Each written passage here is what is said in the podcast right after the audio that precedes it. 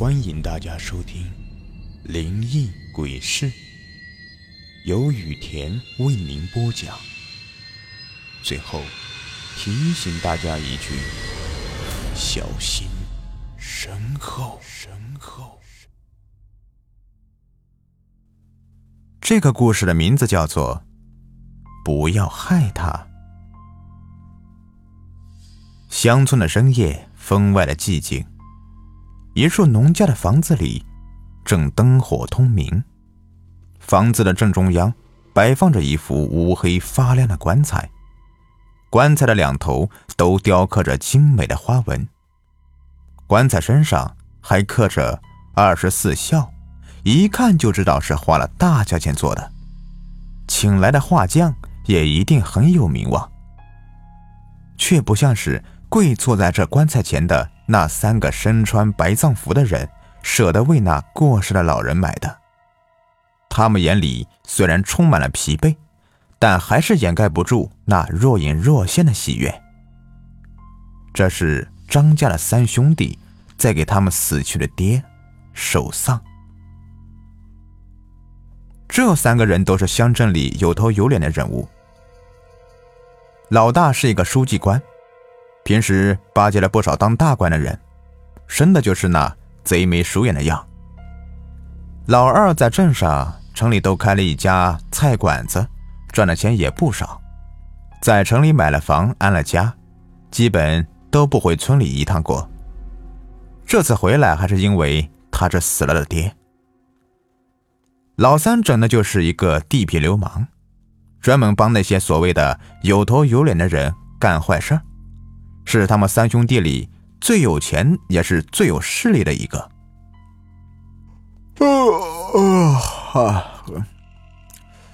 我说，都十二点了，要不咱休息吧？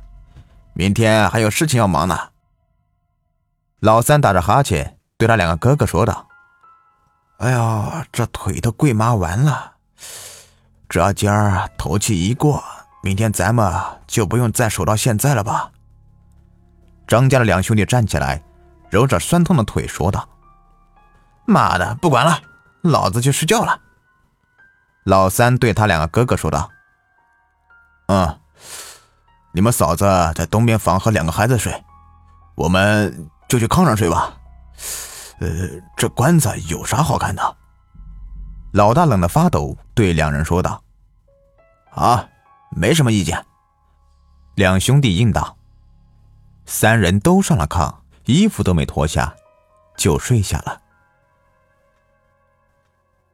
迷迷糊糊的没躺下多久，老三就一个机灵，从炕上坐起来，凭着经验屏住呼吸，歪着头听从礼堂传出来的声音。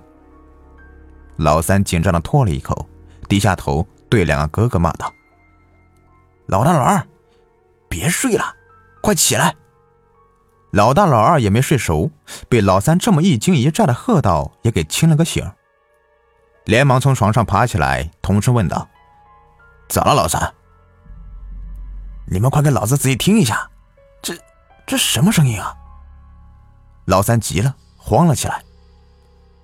两兄弟仔细听了一下，说：“没什么声音啊，我俩可什么都没。”两人话没说完，礼堂里就传来一阵嘎吱嘎吱的声音，声音很响。三兄弟都同时愣了一下，顾不得套上鞋，就往礼堂里冲。他们看到堂内的景象，都惊呆了，因为那木质上好的棺材正在裂开，而且棺材盖已经裂开了一个指头大小的口子。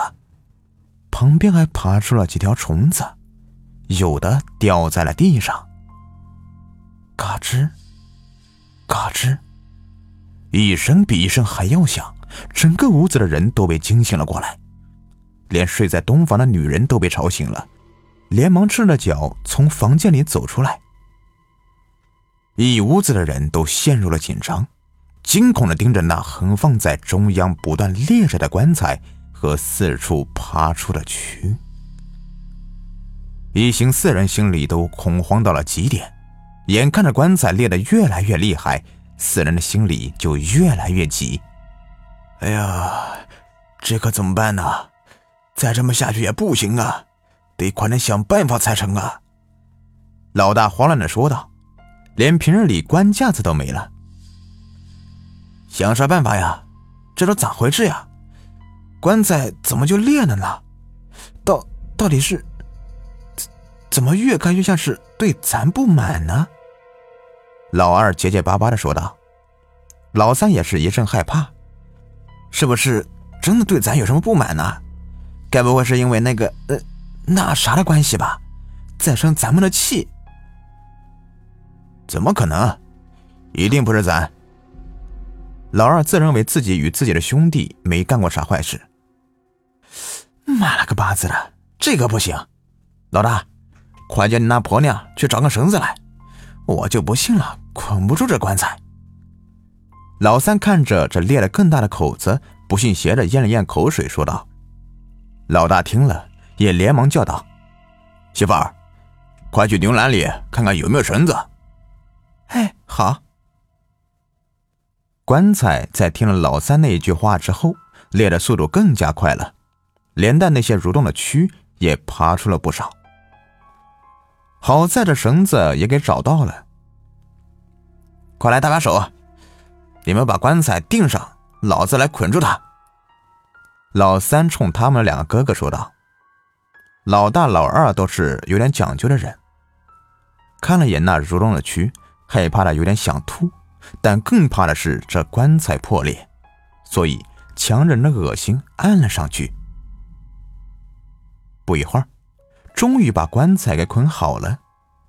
四个人坐在地上。”连大气都不敢喘一下，死死的盯着那还在裂着的棺材，唯恐他会把绳子也给撑爆了。四人冷汗直流，连忙找出香和纸，四处的烧和拜，把好话都给说了个遍，才终于挨到了天亮。鸡一鸣，张老三就什么都不顾的往外跑，打算去找这做棺材的老王。村里这大清早的就出现这一幕：一个穿着丧服的人在村巷子里急匆匆的跑向村尾。有的村民看见了，就开始互相嚼舌头，说：“哎，这不是张老三吗？我看这就是张老三，除了他家办丧，还会有谁呀？而且你看那显著的纹身，一看就知道是谁了。他家还办丧呢，怎么还出来呀？”是不是那些个人叫他去了？我也觉得也是，不然呢，这大办丧的哪能出来呀？一看又是收了不少钱的。哎呀，咱还是该干嘛干嘛去吧，别聊了，不然日后咱让人也嚼舌头就不好了。张老三愤怒闯进老王家里，看见老王这一家子都在吃早饭。喘着粗气，上去就是一个大拳头，挥向老王的脸，骂道：“我操！